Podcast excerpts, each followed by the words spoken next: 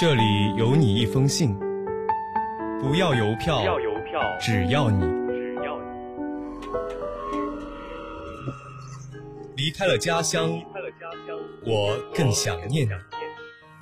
欢迎收听家书系列栏目。江水三千里，家书十五行。我是今天的读信人川白，这是小张写给父母的一封信。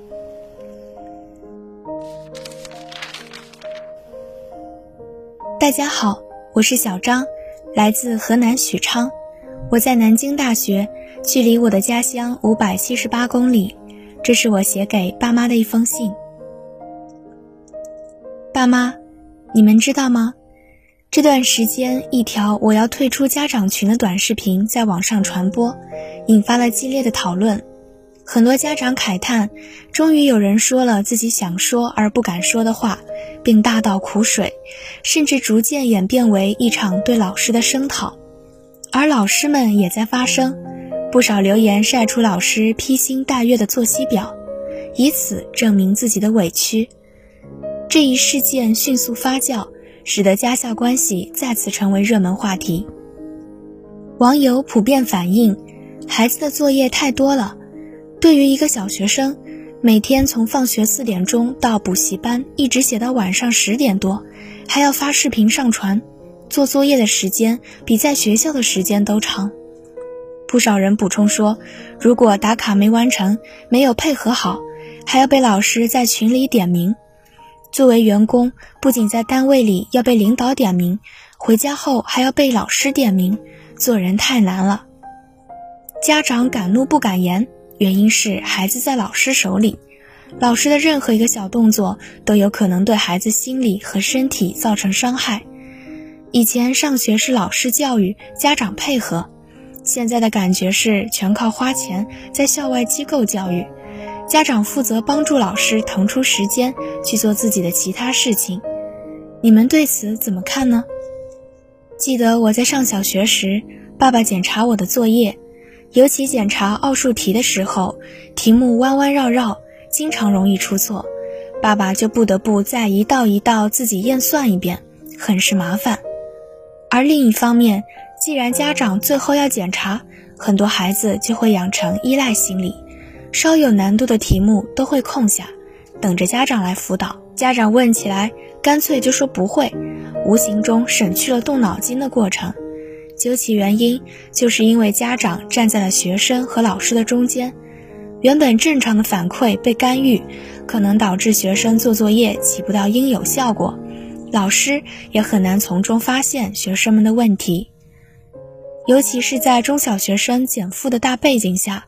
在校时间和作业难度都受到限制，更使得让家长参与进来这种做法大行其道，本质上就是为了让家长充当校外老师，甚至有人担忧亲子关系是否会异化为成绩关系，家长负担过重，增加焦虑。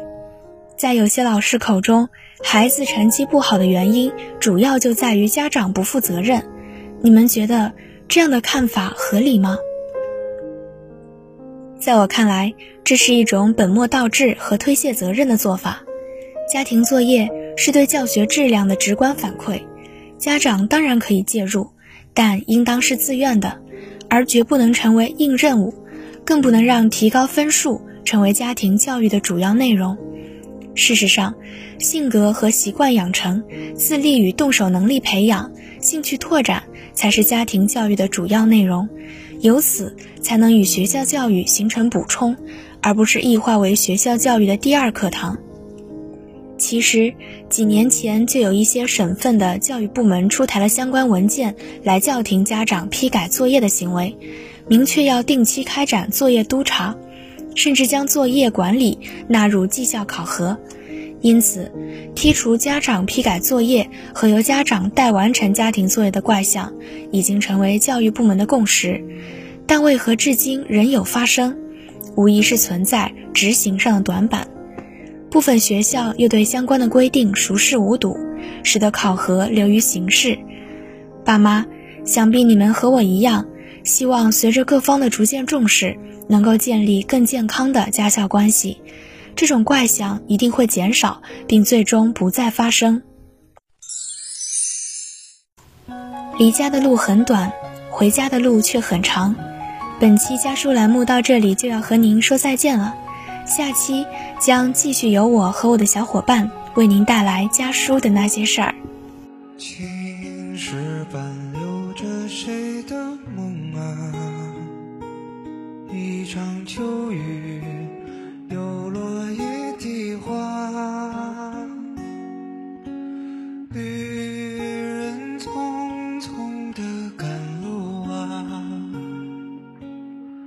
走四季放人家。如同昨夜天光扎破了远山的轮廓，想起很久之前，我们都忘了说，一夜曲折过后。